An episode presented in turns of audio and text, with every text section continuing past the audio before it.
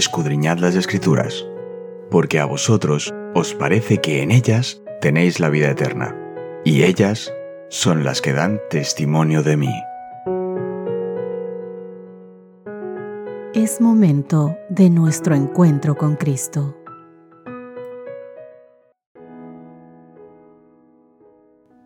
Hola, hola, ¿qué tal queridos amigos? Buenos días, gran inicio de semana para todos ustedes. Cristina Rosas os saluda. Espero de todo corazón que el estudio de esta semana sea de gran interés para ti y que sobre todas las cosas tengas un encuentro diario con Cristo, de manera que tu corazón vaya cambiando cada día más y más y pueda entregarse a los pies de Dios. Nuestro título de esta semana es El gran plan cristocéntrico de Dios y nuestro texto base que dirige el estudio de esta semana lo encontramos en Efesios capítulo 1, el verso 3. La palabra del Señor nos dice, Alabado sea el Dios y Padre de nuestro Señor Jesucristo, que en Cristo nos bendijo con toda bendición espiritual en los cielos. Queridos amigos, 25 años después de convertirse en la primera persona en caminar sobre la Luna, Neil Armstrong escribió una nota de agradecimiento al equipo creativo que diseñó el traje espacial. La Unidad de Movilidad Extravehicular, EMU, por las siglas en inglés, en el que dio esos pasos históricos. Armstrong lo llamó el diseño espacial más fotografiado de la historia. Y bromeó con que logró ocultar a su feo ocupante y agradeció al equipo del EMU en el Centro Especial Johnson por el traje resistente, confiable y hasta se podría decir encantador, que le preservó la vida y les envió un cuarto de siglo de agradecimientos y felicitaciones.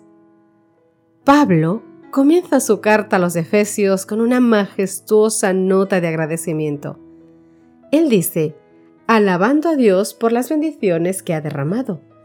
Bendiciones tan esenciales para la vida de los creyentes como lo es un traje espacial para alguien que camina sobre la luna. Pablo, queridos amigos, argumenta que Dios ha estado obrando en estas bendiciones especiales desde antes de la creación del mundo. Fíjate lo que dice Efesios capítulo 1 verso 4. Según nos escogió en él antes de la fundación del mundo, para que fuésemos santos y sin mancha delante de él. Él alaba a Dios por obrar a lo largo de los siglos en favor de todos nosotros, los creyentes. Esta introducción de Pablo hace que Efesios sea especialmente valiosa para ilustrar cómo adorar y alabar a Dios por tantas bendiciones que Él ha provisto.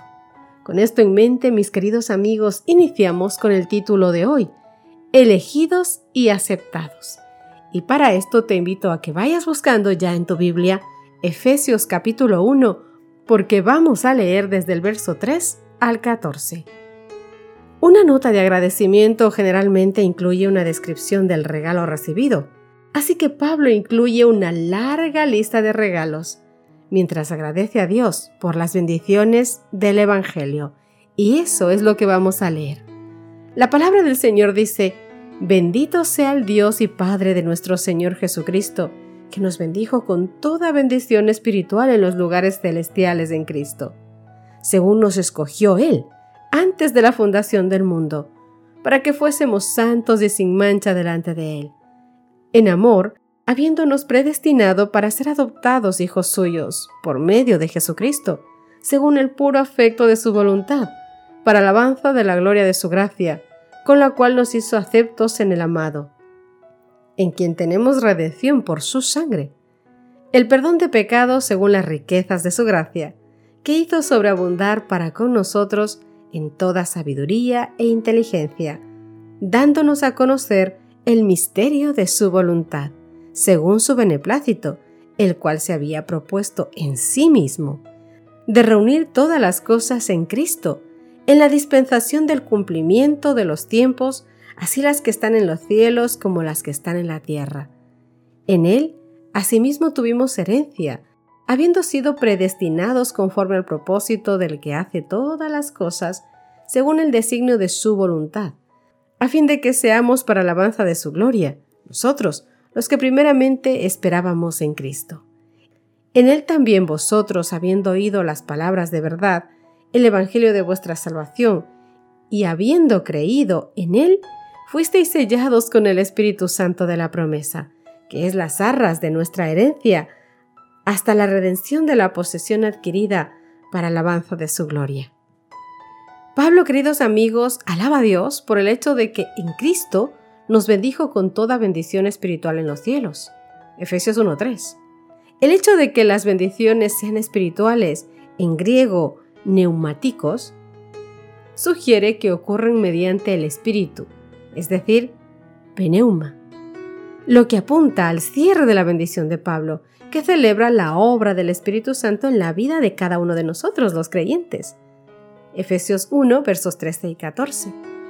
En Efesios 1, del 3 al 6, esta parte de la Biblia contiene un lenguaje inspirador sobre cómo nos ve Dios en Cristo. Sabes, antes de la creación del mundo, Dios nos escogió en Cristo y determinó que tú y yo seamos santos y sin culpa en su presencia. Es lo que nos dice Efesios capítulo 1, verso 4 que leímos hace un momento, pero que te voy a recordar. Dice según nos escogió en él antes de la fundación del mundo, para que fuésemos santos y sin mancha delante de él.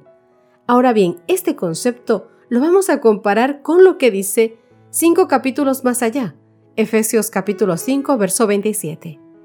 La palabra del Señor dice, a fin de presentársela a sí mismo, una iglesia gloriosa, que no tuviese mancha ni arruga ni cosa semejante, sino que fuese santa y sin mancha. Queridos amigos, como hijas e hijos entrañables de virtud de la creación y la redención en Cristo, como nos dice Efesios capítulo 1, verso 5, desde antes de que el sol comenzara a brillar, su estrategia ha sido que seamos tú y yo aceptos en el amado. Efesios capítulo 1, verso 6. En resumen, la intención de Dios es que tú y yo seamos salvos. Perdemos la salvación solamente por nuestras propias decisiones pecaminosas. Eres tú quien decide ser salvo o no, aceptar o no la gracia, la bendición, el regalo de la salvación que Dios te da. Ahora bien, ¿qué significa la frase en los lugares celestiales de Efesios? El único lugar donde se usa en el Nuevo Testamento es en Efesios. Leamos Efesios, te iré diciendo el capítulo y el versículo. Efesios 1, versos 3 y 20. Bendito sea el Dios y Padre de nuestro Señor Jesucristo, que nos bendijo con toda bendición espiritual en los lugares celestiales en Cristo, la cual operó en Cristo, resucitándole de los muertos y sentándole a su diestra en los lugares celestiales. Capítulo 2, verso 6. Juntamente con él nos resucitó y asimismo nos hizo sentar en los lugares celestiales con Cristo Jesús. Capítulo 3, verso 10. Para que la multiforme sabiduría de Dios sea ahora dada a conocer por medio de la Iglesia a los principados y potestades en los lugares celestiales. Efesios capítulo 6, verso 12. Porque no tenemos lucha contra sangre y carne, sino contra principados, contra potestades, contra los gobernadores de las tinieblas de este siglo, contra huestes espirituales de maldad en las regiones celestes. Ahora comparemos el uso de en los cielos de Efesios capítulo 3 verso 15, de quien toma nombre toda la familia en los cielos y en la tierra, capítulo 4 verso 10. El que descendió es el mismo que también subió por encima de todos los cielos para llenarlo todo capítulo 6, verso 9. Y vosotros, amados, haced con ellos lo mismo, dejando las amenazas, sabiendo que el Señor de ellos y vuestro está en los cielos, y que para Él no hay excepción de personas. En Efesios las frases en los lugares celestiales y en los cielos apunta, mi querido amigo, al cielo como la morada de Dios. Efesios 1, verso 3 y capítulo 6, verso 9 y es la ubicación de los poderes espirituales. Lo dice Efesios capítulo 1 verso 10, verso 20 y 21, y el capítulo 3 el verso 10 y el verso 15, capítulo 6 el verso 12. y al lugar de la exaltación de Cristo a la diestra del Padre, como dice Efesios 1:20. Los creyentes tienen acceso a estos lugares celestiales en el presente como la esfera donde se ofrecen las bendiciones espirituales por medio de Cristo. Aunque los lugares celestiales se han convertido en un lugar de bendición para los creyentes, hay que tomar en cuenta que todavía son el lugar de conflicto de los poderes malignos que disputan el señorío de Cristo. Mira lo que dice Efesios capítulo 3, verso 10. Para que la multiforme sabiduría de Dios sea ahora dada a conocer por medio de la Iglesia a los principados y las potestades en los lugares celestiales. ¿Te das cuenta cuán importante es la labor que tenemos? Y luego recuerda lo que nos dice Efesios capítulo 6, verso 12 que hemos leído, porque nuestra lucha no es con sangre y carne, sino más bien contra principados, contra potestades, contra los gobernadores de las tinieblas de este siglo, contra huestes espirituales de maldad en las regiones celestes. De allí que nuestra necesidad de estar anclados en Cristo es sumamente importante. Querido amigo, reflexiona por favor en Efesios capítulo 1, verso 4, que dice que Dios nos eligió en Cristo mucho antes de la fundación del mundo ¿Qué significa eso para ti?